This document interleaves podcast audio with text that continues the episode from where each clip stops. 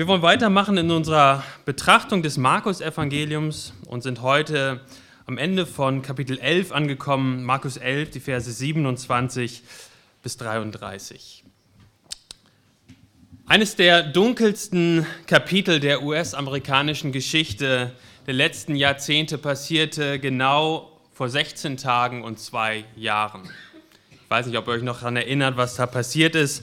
Am 6. Januar 2021 stürmte ein wütender Mob das US-Kapitol in Washington, D.C. Ich weiß noch genau, wo wir waren. Wir waren zu der Zeit gerade in Amerika, haben das live verfolgt auf den, am Fernseher.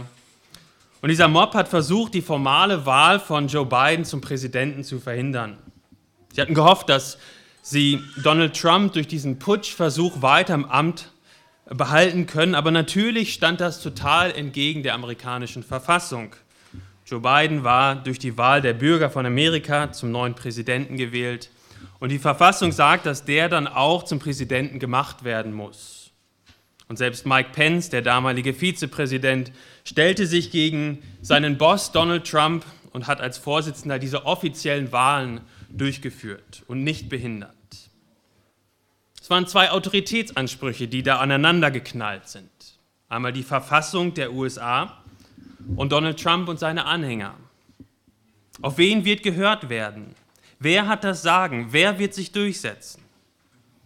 Am Ende des Tages musste Donald Trump eingestehen, dass er die Wahl gegen Joe Biden verloren hatte. Die Autorität der Verfassung der, Amerikaner, der Vereinigten äh, Staaten von Amerika war stärker als die Autorität von Donald Trump.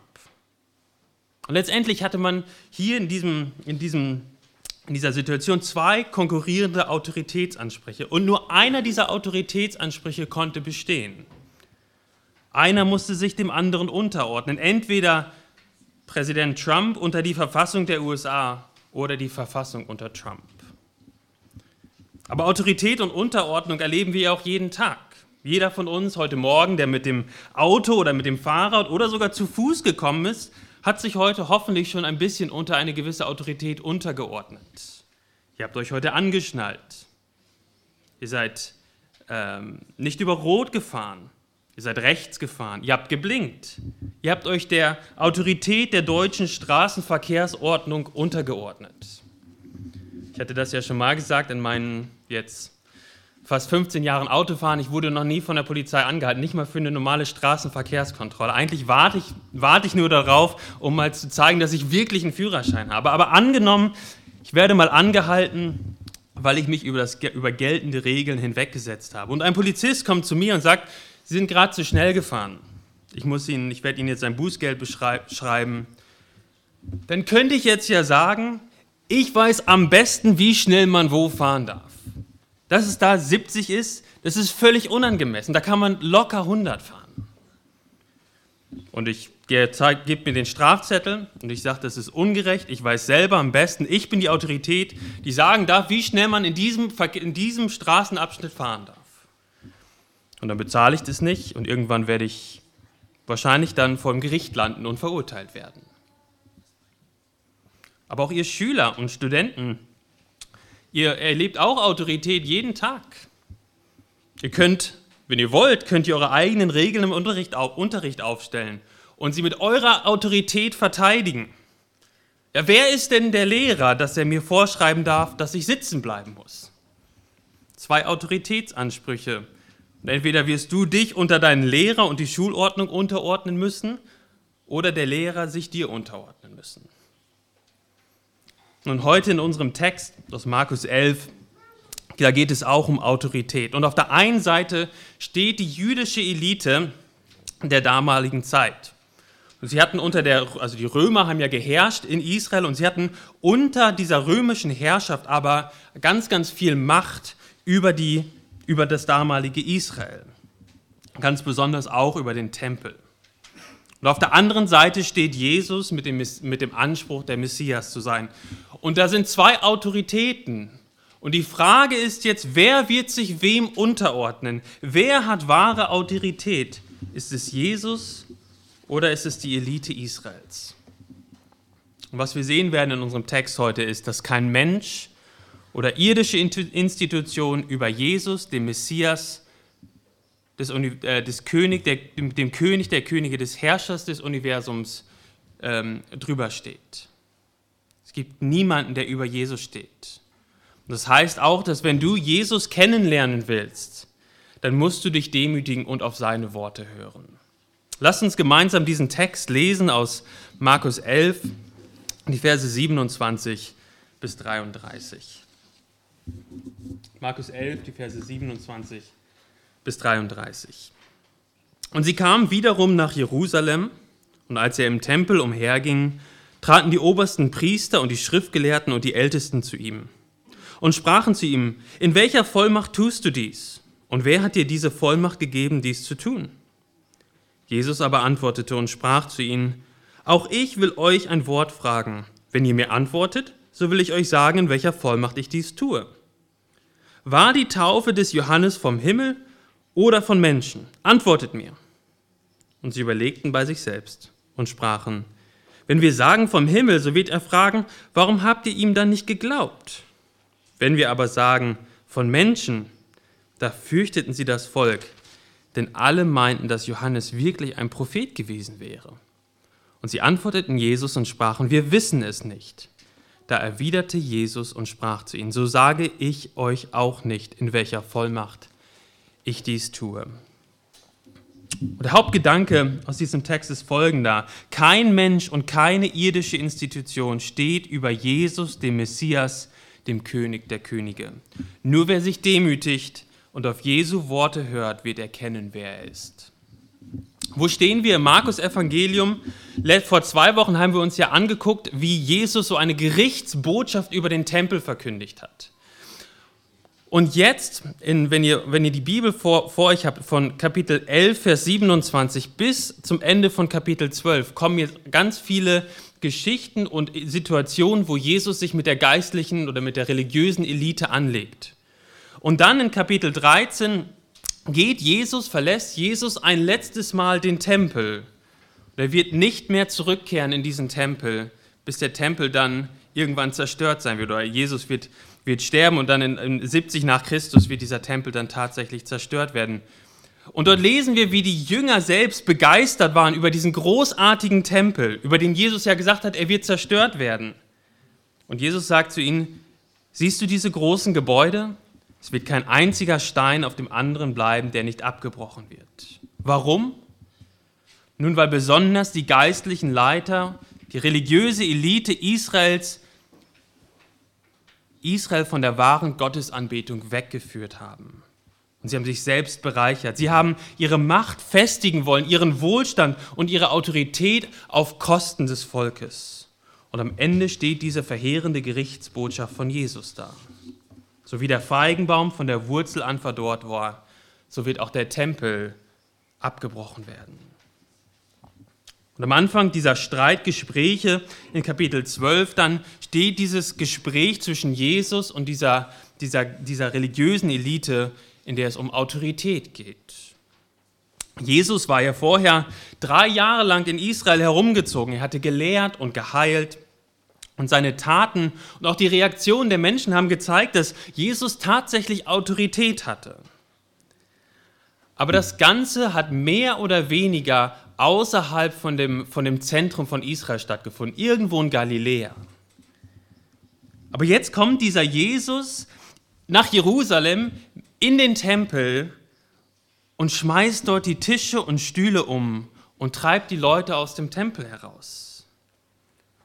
Jesus beginnt das anzugreifen, was diese religiöse Elite, diese geistliche Elite Israels, ähm, was, was sie festgehalten haben.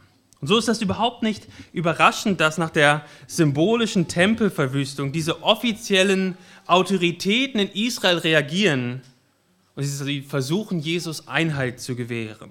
Er gewann langsam zu großen Einfluss unter den Menschen, die doch eigentlich sie als die Führer von Israels hören sollten. Nun, diese Autoritäten, die da ankamen, das waren, wir lesen das in Vers 27, oberste Priester und die Schriftgelehrten und die Ältesten. Und das ist eine Umschreibung, vielleicht habt ihr das schon mal gehört, von dem Hohen Rat oder dem äh, Synedrion und anderes Wort Sanhedrin. Also es war ja so damals, die Römer haben in, dem, in, in Israel geherrscht, aber sie haben den, den Juden, gerade diesem Hohen Rat, ähm, viel Vollmachten übertragen.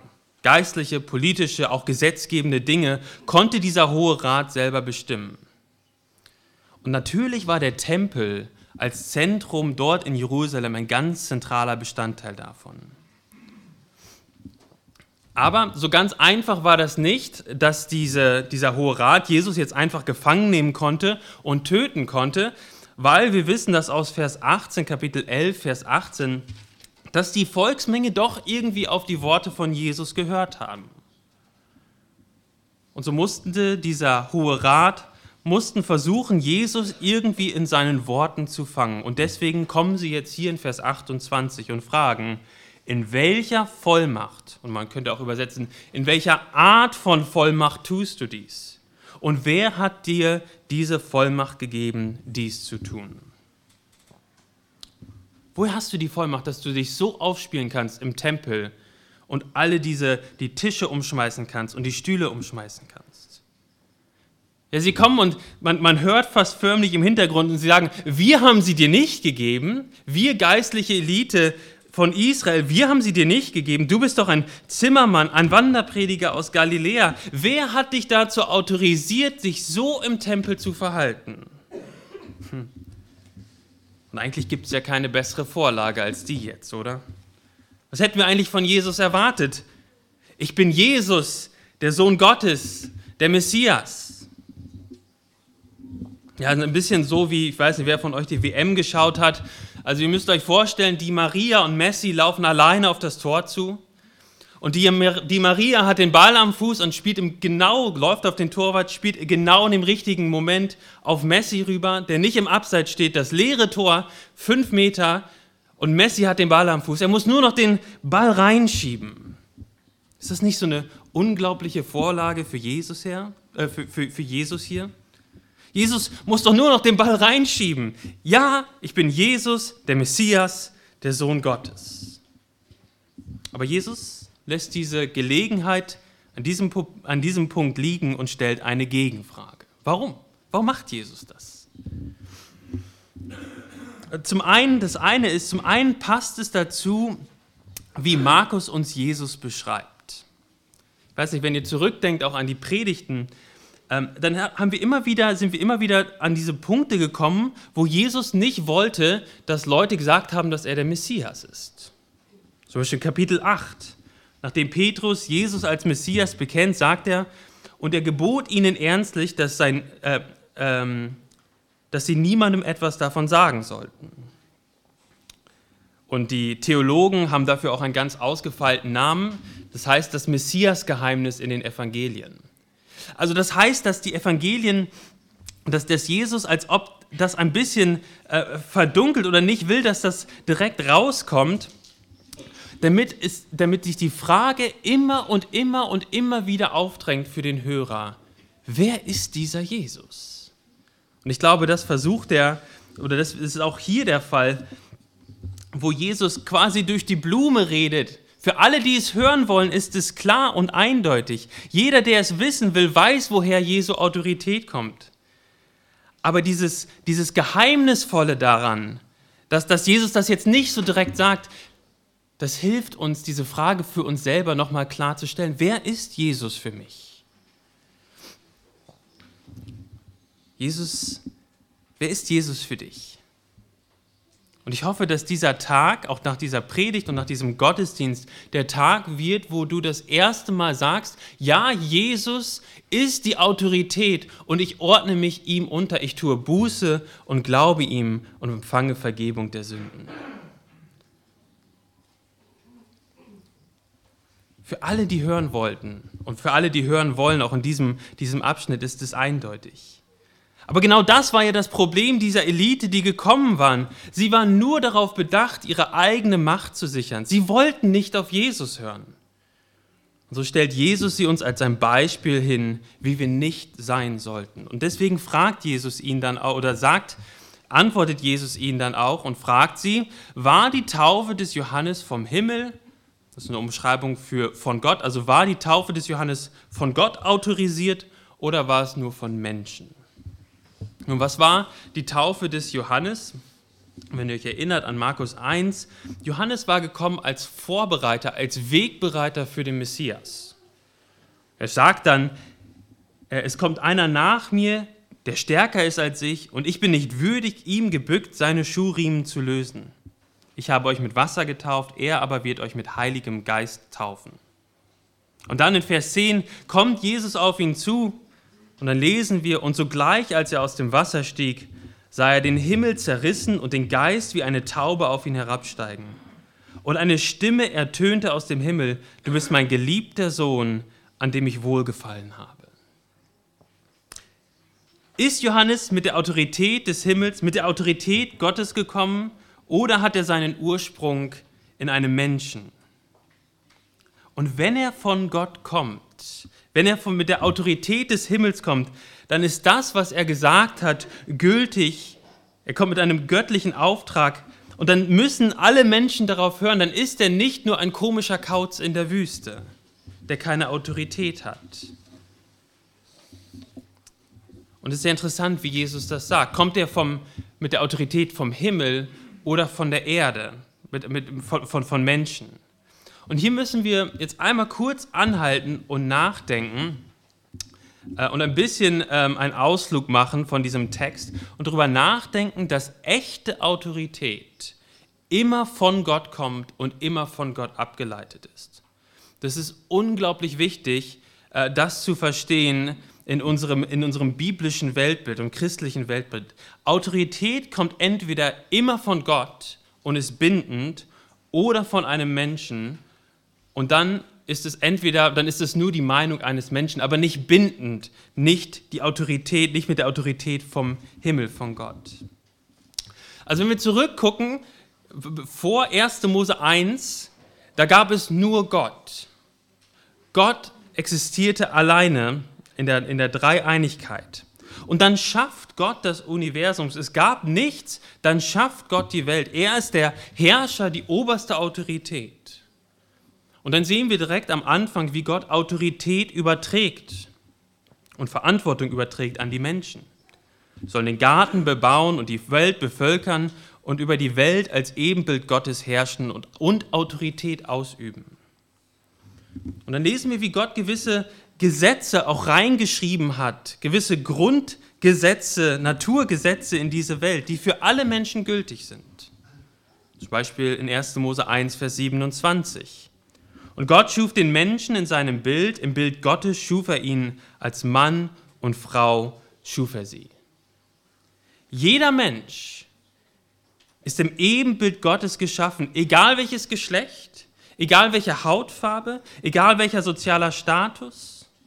Und weil jeder Mensch im Ebenbild Gottes geschaffen ist, hat jeder Mensch auch die gleiche Würde, die Würde des Menschen. Das heißt, die Würde des Menschen als Ebenbild Gottes ist ein Gesetz, das Gott in diese Welt reingeschrieben hat. Und wenn du und ich äh, denken, wir vielleicht mit einer weißen Hautfarbe wären besser als jemand mit einer schwarzen Hautfarbe, dann ist es ein Angriff auf Gott selbst. Weil wir Menschen, die in Gottes Ebenbild geschaffen sind, verachten. Und wisst ihr was, das ist jetzt ganz wichtig.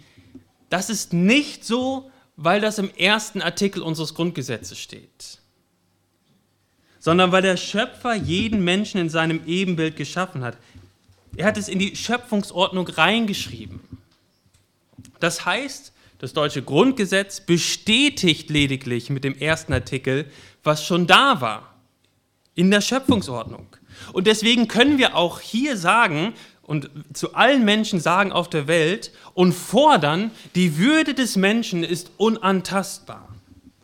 Aber nochmal nicht, weil die UN das sagt oder Deutschland das sagt oder Amerika das sagt, sondern weil Gott das sagt. Was wäre denn nämlich, wenn es tatsächlich nur das wäre, was Deutschland sagt oder die UN sagt oder Amerika sagt?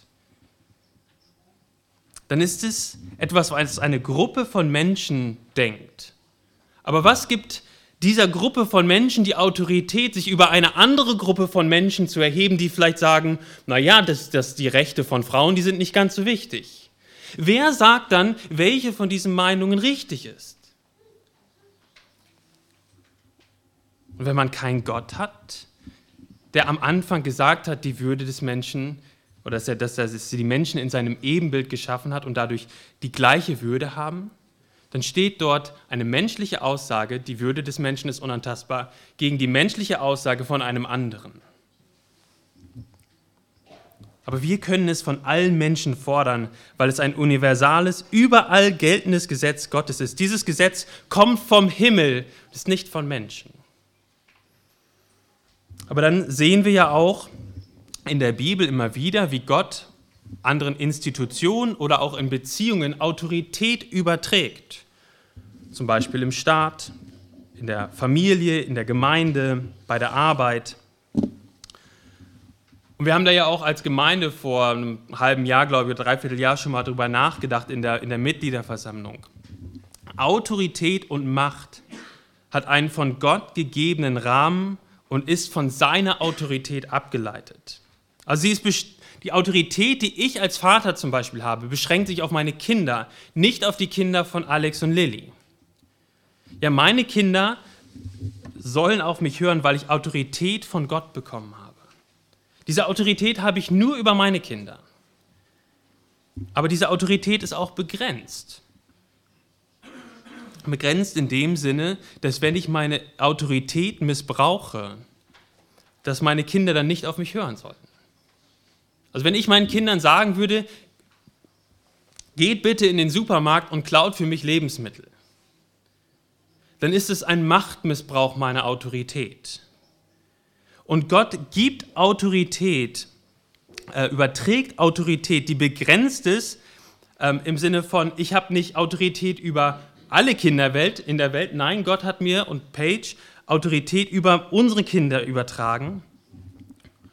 Und Autorität ist immer dafür da, dass wir es zum Wohl derer einsetzen, über die wir stehen als Autoritäten. Das heißt, wenn ich meine Kinder grün und blau prügel oder ich sie dazu bringe, Lebensmittel für mich zu klauen, dann würde mir der Zorn Gottes entgegenkommen. Dann habe ich meine Autorität missbraucht.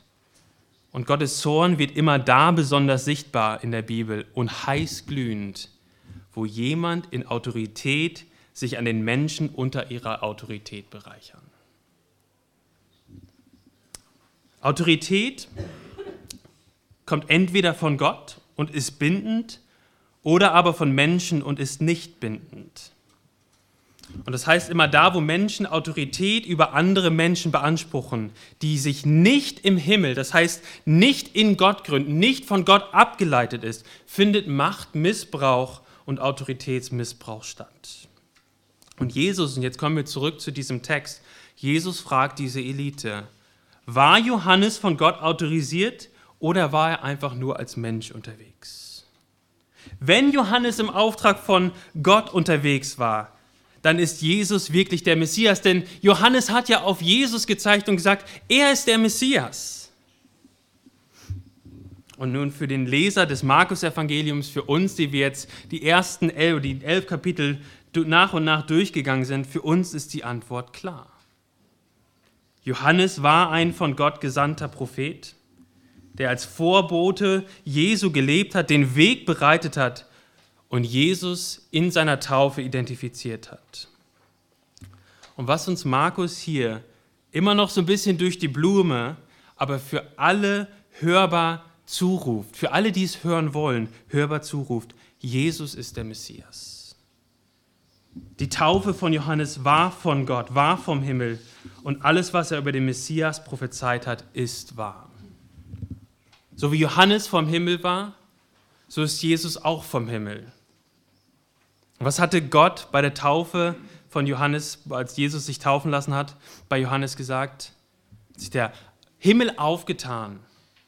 Dann lesen wir, du bist mein Geliebter. Dann hat Gott gesagt, du bist mein geliebter Sohn, an dem ich wohlgefallen habe. Und Gott wiederholt diesen Satz dann nachher nochmal bei der Verklärung und lesen wir, dies ist mein geliebter Sohn, auf ihn sollt ihr hören.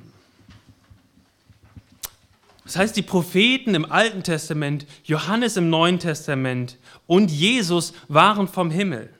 Sie haben mit der Autorität Gottes gesprochen. Und die Worte von Jesus gelten nicht nur der damaligen Elite, religiösen Elite und nicht nur den Menschen der damaligen Zeit in Israel, sondern Jesu Worte als der König der Könige ruft mit Autorität dir und mir zu, tut Buße und glaubt an das Evangelium, so wie wir das ganz am Anfang im Markus Evangelium gelesen haben. Tut Buße und glaubt an das Evangelium. Aber liebe Gemeinde, Jesus benutzt seine Autorität nicht, um sie zu missbrauchen. Er will uns echtes, ewiges Leben geben. Wie oft halten wir doch unsere kleinen geschaffenen Götzen des Lebens fest, von denen wir so viel erhoffen und die doch nie das liefern, was wir uns wünschen. Sobald wir denken, wir hätten es erreicht, merken wir, wie wir direkt wieder nach, auf die Suche nach Bedeutung und Sinn im Leben machen müssen. Ein neues Ziel, das wir erreichen müssen, um zu beweisen, dass wir nicht unbedeutend sind. Zu beweisen, dass wir gute Menschen sind. Das ist ein bisschen so wie die Zeugnisse in der Schule. Ihr habt jetzt ja Zeugnisse bekommen, glaube ich, am Freitag, oder? Viele von euch. Genau, ich habe das so zwischen überhört von Schülern, die vor mir gegangen sind, dass es Zeugnisse gegeben hat letzten Freitag. Und man arbeitet ein halbes Jahr auf die Zeugnisse hin. Und dann ist man stolz vielleicht auf die Noten, die man dort hat. Und gleichzeitig hält man das Zeugnis in der Hand und merkt, in einem halben Jahr wird es wieder Zeugnisse geben.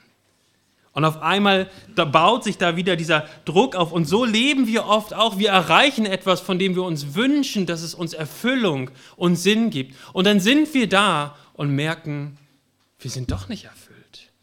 Und das dass der, der, der Zielpfosten, der geht einfach nur ein Stück weiter.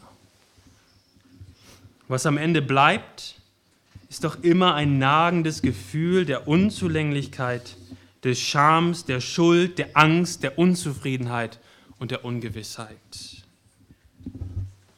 Und Jesus, Jesus ruft dich zur Buße und zum Glauben auf, mit der Autorität des Himmels.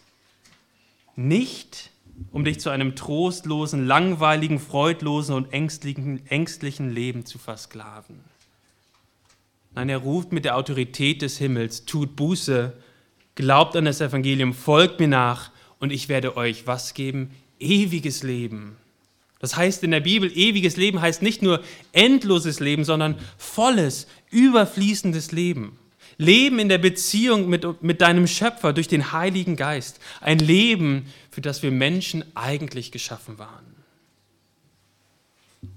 Und so steht Jesus hier vor der Elite und sagt zwar noch nicht so direkt, aber ganz deutlich, ich bin der Messias. Ich habe die Autorität als Sohn Gottes. Und sie ist bindend für alle. Und es wird keinen geben, auch hier in diesem Raum nicht, keinen geben, der sich nicht irgendwann dieser Autorität von Jesus fügen muss. Entweder als vergebenes und geliebtes Kind Gottes oder als Feind Gottes in der Trennung von Gott in aller Ewigkeit. Deswegen möchte ich dich herausfordern, vertraue ihm. Er ist gnädig und von Herzen demütig. Aber dann in Vers 30 wandert der Fokus weg von Jesus auf diese geistliche Elite und ihre Überlegungen. Das wollen wir gemeinsam noch lesen, 31 bis 33, die Verse. Und das ist unser zweiter Punkt. Echte Autorität will sich immer Gottes Autorität unterordnen. Markus 11, 31 bis 33. Dort, dort lesen wir, was sie jetzt untereinander überlegen, was sie Jesus antworten sollen. Und sie überlegten bei sich selbst und sprachen, wenn wir sagen, vom Himmel, so wird er fragen, warum habt ihr ihm dann nicht geglaubt? Wenn wir aber sagen von Menschen, da fürchteten sie das Volk, denn alle meinten, dass Johannes wirklich ein Prophet gewesen war. Ist euch das aufgefallen in diesen, in diesen Versen, was Markus hier beschreibt? Oder wie Markus das beschreibt? Die Autorität dieser Elite, woher kam sie? Sie kam offensichtlich nicht von Gott, sondern von Menschen. Seht ihr das in Vers 32? Sie fürchteten das Volk. Sie brauchten die Bestätigung des Volkes und die Unterstützung des Volkes, um ihre Autorität zu festigen. Aber anders Johannes und Jesus, die beide mit der Autorität des Himmels gekommen waren, aber von Menschen abgelehnt wurden und hingerichtet wurden. Aber ihre Ablehnung und sogar der Tod von ihnen hat nicht bedeutet, dass sie ihre Autorität verloren haben. Aber wenn wir uns das anschauen hier, dieser, dieser, dieser Elite ging es überhaupt gar nicht darum, die Frage, die Jesus ihnen gestellt hatte, wirklich zu beantworten. Es war einfach nur eine politische Kalkulation. Wenn wir das sagen, sagt er das. Wenn wir das sagen, sagt er das. Hm, was machen wir jetzt? Es war eine politische Kalkulation, wie sie ihre eigene Macht weiter sichern konnten. Kein echtes Ringen darum, ob die Taufe des Johannes wirklich von Gott war. Und so offenbart Jesus mit dieser Gegenfrage das Herz dieser Elite. Es waren Leiter, die ihre Autorität nicht unter der Autorität Gottes gelebt haben. Sie waren nicht bereit, ihre Autorität ständig im Lichte Gottes und seiner Offenbarung zu prüfen. Es ging einzig und allein darum, ihre Macht zu sichern. Und so darf diese Elite Israels uns auch heute Morgen eine Warnung sein. Wir als Gemeinde und ganz besonders wir als Leiter der Gemeinde müssen uns fortwährend danach ausstrecken, mehr und mehr zu verstehen, was Gott für richtig hält und was er als Sünde bezeichnet. Und wir alle haben blinde Flecken. Und Waldemar, jetzt könntest du mal das äh, Schaubild anmachen. Wir alle haben blinde Flecken. In diesem Schaubild seht ihr zwei Dreiecke. Das obere Dreieck steht Gottes Vorstellung von richtig und falsch. Das ist all das, was Gott denkt, was richtig und falsch ist. Und das untere Dreieck das sind unsere Vorstellungen von richtig und falsch. Und es gibt eine große Schnittmenge. Ja, du sollst nicht töten zum Beispiel. Da würden wir sagen, ja, das, da wissen wir, dass es, das das, was Gott sagt, das ist nicht richtig und wir glauben das auch. Es gibt aber Bereiche hier unten, wo wir Dinge an Geboten hinzufügen, die Gott gar nicht als Gebote bezeichnet. Und es gibt Dinge, wo Gott sagt, es gibt Dinge, die richtig sind und Dinge, die falsch sind, die wir gar nicht auf dem Schirm haben. Und das Ziel von geistlichem Wachstum oder das Ziel einer Gemeinde oder besonders auch das Ziel von Leitung, da geht es darum, das untere Dreieck mehr und mehr über das andere Dreieck zu schieben. Vielleicht mache ich das mal praktisch. Ein Beispiel dafür, wo wir etwas hinzufügen, also diesen unteren Bereich hier. Angenommen, wir würden sagen als Gemeinde, ein Christ darf sich keinen Porsche für 100.000 Euro kaufen. Ja, das ist ein, ein, Gebot. Ein Christ darf sich keinen Porsche für 100.000 Euro kaufen. Oder anders formuliert, jeder, der Porsche fährt, der über 100.000 Euro wert ist und sich als Christ bezeichnet, lebt in Sünde und stellt damit sein Bekenntnis zu Christus in Frage. Angenommen, wir stellen dieses Gebot auf. Nun, wir reden nicht darüber, ob es weise ist. Kann man nicht ein gutes Auto für 50.000 Euro kaufen und das restliche Geld in die Mission geben? Und natürlich ist das eine Frage, die man sich stellen sollte, auch als reicher Christ. Aber nirgendwo in der Bibel lesen wir, dass wir keine teuren Autos kaufen dürfen. Und wer sagt denn eigentlich, was teuer ist? Ist unser Passat nicht auch völlig übertrieben, der zehn Jahre alt ist? Oder dass ich fünf Anzüge in meinem, in meiner, in meiner Kleid, im kleinen Kleiderschrank habe. Und zehn Krawatten. In den Augen eines Christen aus, dem dritten, aus einem dritten Weltland scheint der zehn Jahre alte Passat purer Luxus zu sein. Und wenn wir so ein Gebot aufstellen würden, dann fügen wir etwas zum Wort Gottes hinzu. Ein Gebot, was wir so in der Bibel nicht finden. Welche Gebote haben wir? nicht hochmütig zu sein, weil man vielleicht mehr Geld hat oder einen tollen Porsche. Wir lesen, dass wir nicht mit unserem, dass, oder wir lesen, dass wir mit unserem Einkommen die Gemeinde unterstützen sollen und den Armen helfen sollen. Das sind Gebote und wenn jemand das vernachlässigt, dann ist er tatsächlich, äh, dann ist er hier. Dann sagt Gott etwas, aber derjenige möchte das nicht. Aber Gott will viel mehr als nur das Ankreuzen von einzelnen Geboten, sondern er will, dass wir im Gebet unser ganzes Leben immer und immer wieder fortwährend durchleuchten und ihm unterordnen. Vielleicht ein anderes Beispiel noch. Ist das Internet gefährlich und kann großen Schaden anrichten? Ja. Und wie? Unter den 30 meistbesuchten Websites in Deutschland sind zwei explizite Pornografie-Seiten mit über 100 Millionen Aufrufen jedes Jahr zusammen. Aber solche Inhalte begegnen uns ja auch manchmal ganz ungewollt auf seriösen Nachrichtenseiten. Aber können wir davon ein Gesetz ableiten, dass ein Christ in Sünde lebt, wenn er das Internet benutzt? Nein. Aber wir haben viele Dinge, wo Gott über etwas über Reinheit und Augenlust sagt. Aber die Nutzung des Internets alleine an sich ist keine Sünde. So könnte man jetzt noch über weitere Dinge reden, hier in dieser unteren Kategorie. Und es ist hilfreich, auch sein eigenes Gewissen mal zu prüfen und zu fragen, das, was ich als falsch sehe, sieht Gott das eigentlich auch als falsch? Naja, und dann gibt es eben auch noch die Dinge hier oben, äh, wo Gott sagt, das ist Sünde, aber wir haben das gar nicht auf unserem Radar. Und ich hoffe, dass wenn wir auch als Gemeinde etwas erkennen, wo Gott sagt, das ist Sünde, was wir vorher nicht als Sünde betrachtet haben, dass wir dann bereit sind, unsere, unser Dreieck zu verschieben, nach oben hin. Aber genau das hat die Elite Israels nicht gemacht. Sie haben nicht danach gestrebt, sich unter die mächtige Hand Gottes zu demütigen. Wenn sie das gemacht hätten, wenn sie das gemacht hätten, dann hätten sie auf Jesus gehört. Dann hätten sie auf Johannes gehört. Dann hätten sie irgendwann ihre Sünden erkannt. Sie hätten an den Lippen von Jesus gehangen als dem Messias, weil er doch der geliebte Sohn Gottes ist. Aber all das wollten sie nicht, weil sie ihre eigene Macht sichern wollten.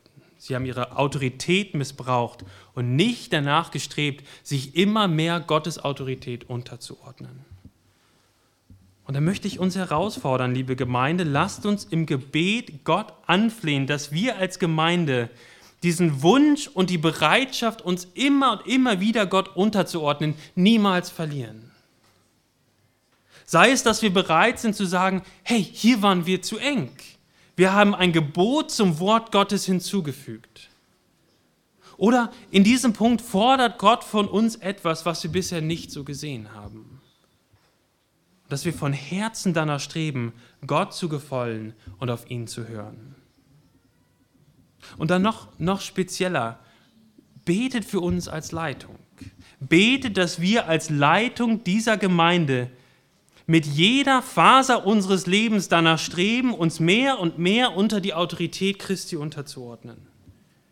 Dass wir die Autorität, die Gott auch in das Amt eines Gemeindeleiters hineingelegt hat, dass wir damit so umgehen, dass wir das Wohl der Gemeinde im Blick haben, nie unsere eigenen Interessen. Wir dienen der Gemeinde als Leiter unter der Autorität Gottes. Wir brauchen das Gebet der Gemeinde, dass wir als Leiter immer mehr werden, immer mehr zu Menschen und Leitern werden, die sich unter das Wort Gottes unterordnen. Und Leiter werden, wie der Apostel Paulus uns das vorgelebt hat. Jemand, der mit großer Autorität aufgetreten ist. Vielleicht könnt ihr das, wenn ihr eine Bibel dabei habt, noch aufschlagen. 2. Thessalonicher 2, 5 bis 8. 2. Thessalonicher.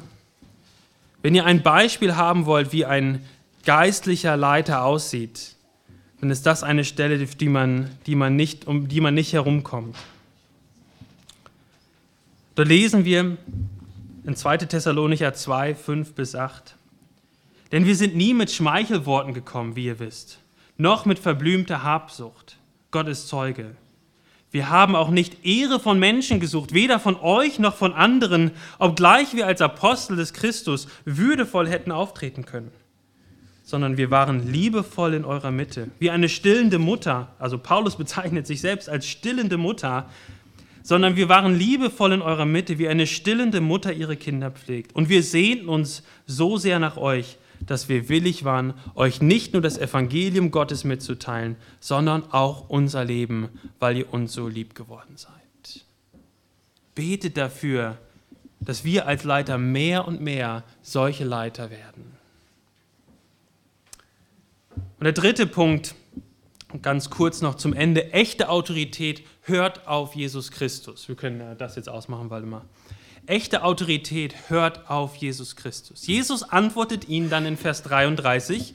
Und wenn ihr mir nicht antwortet und keine Entscheidung treffen wollt, so sage ich euch auch nicht, in welcher Vollmacht ich dies tue.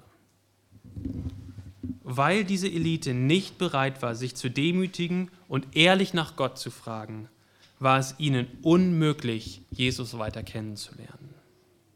Sie waren nicht bereit, von Jesus zu lernen und auf ihn zu hören. Und das möchte ich auch so deutlich sagen, du kannst niemals Christ werden, wenn du nicht bereit bist, auf Jesus zu hören. Du stehst da mit deiner Autorität und Jesus steht auf der anderen Seite mit seiner Autorität. Eine Seite wird sich unterordnen müssen. Entweder lebst du weiter mit einem Herzen, das denkt, es hätte eine höhere Autorität als Jesus. Aber spätestens an deinem Lebensende werden sich die Autoritätsverhältnisse klären zwischen dir und Jesus. Jesus wird siegen. Also du kannst entweder mit einem Herzen weiterleben, das denkt, es hätte eine höhere Autorität als Jesus, oder aber du hörst auf Jesus und demütigst dich, fängst an, die Welt zu sehen, wie er sie sieht bittest ihn darum, dass er, ihn, dass er dir die geistlichen Augen öffnet. Fängst an, deine Sünden zu bekennen und Jesus zu vertrauen. Und dann wirst du sehen, dass in ihm, in Christus, in der Beziehung mit ihm echtes Leben ist. Wisst ihr, dieser Jesus, der die höchste Autorität ist, zeigt, wie echte Autorität aussieht. Autorität, die das Wohl derer sucht, über die er steht. Er gibt sein Leben hin, damit jeder, der an ihn glaubt, ewiges Leben hat. Deswegen möchte ich dich fragen, worauf wartest du? Höre auf Jesus und vertraue ihm. Vielleicht zum ersten Mal heute. Höre auf ihn und vertraue ihm.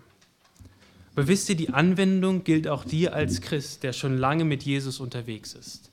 Höre auf Jesus, demütige dich unter seine Hand und vertraue ihm. Amen. Lasst uns gemeinsam beten.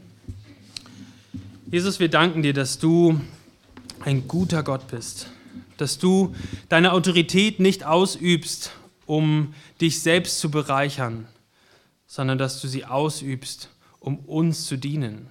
Du bist gekommen als ein Diener und du bist gekommen, um dein Leben als Lösegeld zu geben für viele. Und so bitte ich dich, dass wir dir vertrauen, zum ersten Mal heute Morgen, für diejenigen, die dich noch nicht, nicht kennen, und für uns, die mit dir unterwegs sind, dass wir auch wieder heute neu das klar haben für uns. Ja, ich vertraue dir und ich will mich danach ausstrecken, dir mehr und mehr zu vertrauen. Amen.